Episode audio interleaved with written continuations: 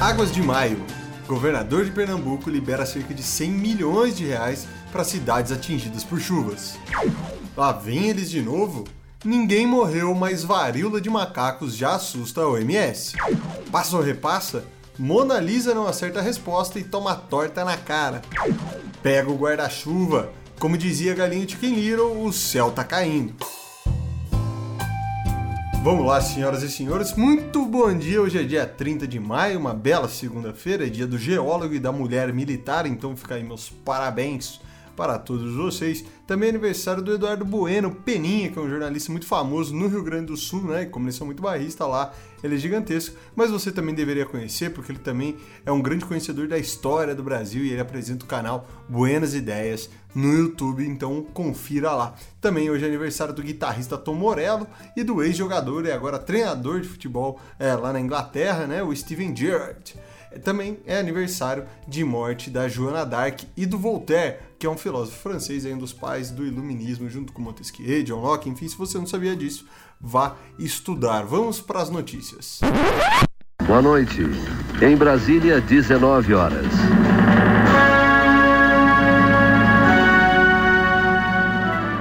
Lá, pessoal, começando agora com uma notícia um pouco mais triste, mais pesada, né? Mas tem que ser falado para atualizar vocês do que é de mais importante. O governador de Pernambuco, Paulo Câmara, afirmou ontem à noite que desde sexta-feira já foram identificados 79 mortos pelas chuvas. No entanto, o governador não descartou que possam ter mais vítimas e disse também que ainda há relatos de pessoas desaparecidas. Ele não confirmou quantas pessoas ainda faltam ser encontradas.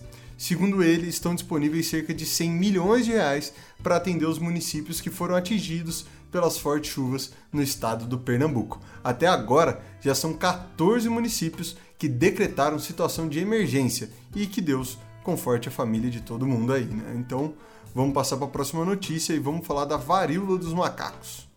Vamos lá, pessoal. Ontem o OMS disse que já são 257 casos da doença em seres humanos e fora do continente africano já são 20 países que registraram o ocorrido, segundo pelo menos os dados da última quinta-feira, dia 26. 120 casos ainda estão sendo investigados ao redor do mundo e felizmente nenhuma morte foi relatada até o momento em decorrência da varíola dos macacos. Até a semana retrasada, menos de 100 casos haviam sido confirmados pela Organização Mundial da Saúde.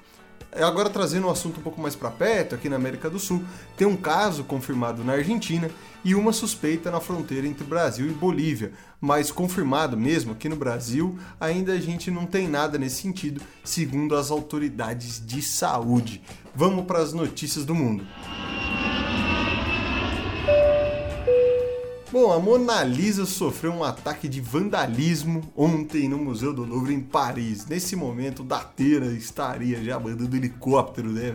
É, e segundo as informações do jornal, é o país, uma pessoa atirou o que parece ser, né? Segundo as informações, uma torta, uma torta de chantilly, tipo aquelas de passo ou repasso, no quadro, mas o quadro ele é protegido por uma blindagem, ele é por um vidro, então nada atingiu o quadro diretamente. A pessoa que estava lá usava uma cadeira de roda e estava disfarçada com uma peruca. Os seguranças expulsaram a pessoa de imediato, logicamente, que ela saiu correndo, né? é, e os funcionários iniciaram a limpeza da sala lá, que estava tudo cheio de torta. Ainda também não se sabe a identidade nem a motivação do ataque. E só vale lembrar que a Mona Lisa é famosa justamente por causa desses ataques que foram feitos contra ela. O mais famoso né, foi em 1911, quando ela foi roubada pelo italiano Vincenzo Perugia. E ele ficou dois anos em posse da obra de arte. Então ele deveria ter vendido, mas acabou que as obras retornaram para todo mundo poder visitar. Quem tem dinheiro, né? No caso, eu não posso visitar. Vamos falar de economia, já estou falando demais. Vamos lá, começando aqui pelo dólar, no dia 27 de maio, foi o último dia que a gente teve alguma variação na moeda americana.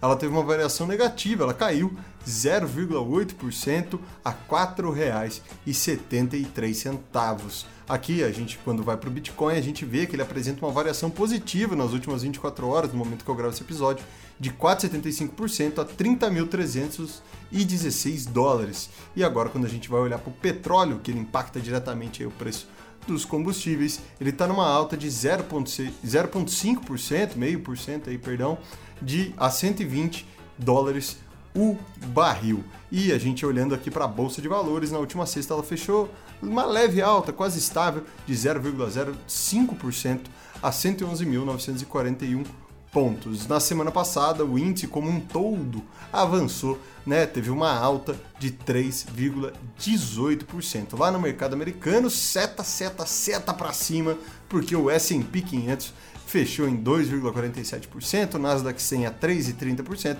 e o Dow Jones 1,76%.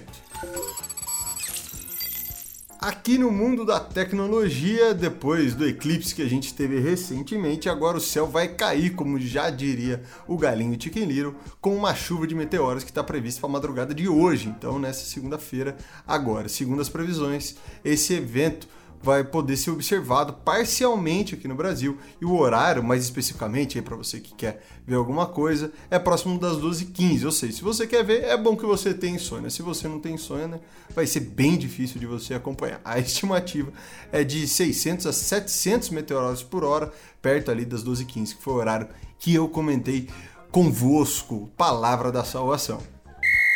E indo aqui para os esportes, chegando aqui já para o finalzinho do nosso áudio de hoje, o Brasileirão pela Série A só vai ter um confronto que é Internacional Atlético Goianiense às 8 da noite.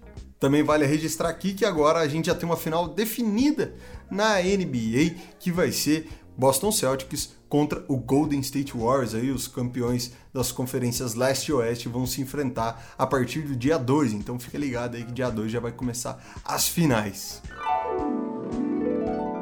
E na frase do dia que a gente vai finalizando o programa, que é a seguinte: Deus dá o frio conforme o cobertor. Uma frase eternizada aí na voz de Adoniran Barbosa. Eu não sei se a autoria é dele, sendo bem sincero, mas eu sei que ele canta na música Saudosa Maloca, o que é maravilhoso. O episódio de hoje utilizou matérias do G1, Correio Brasiliense, Mover e CNN Brasil. E se você quiser receber a Rádio 42, quiser compartilhar com alguém ela no WhatsApp, no Telegram, no Spotify, é só você enviar o texto e o áudio de hoje para a pessoa que você gosta, assim ela também vai poder receber e ficar bem informada e feliz todas as manhãs, assim como você. E se estiver ouvindo no Spotify, é só compartilhar o link do episódio mais recente aí, que já vai direto para a pessoa. Também nos sigam nas redes sociais, que a partir de hoje a gente já vai começar a postar conteúdos tanto no Instagram quanto no TikTok. Então no Instagram é arroba underline rádio 42 e no TikTok arroba rádio 42 underline. Então é diferente. No Instagram o underline é no começo, no TikTok o underline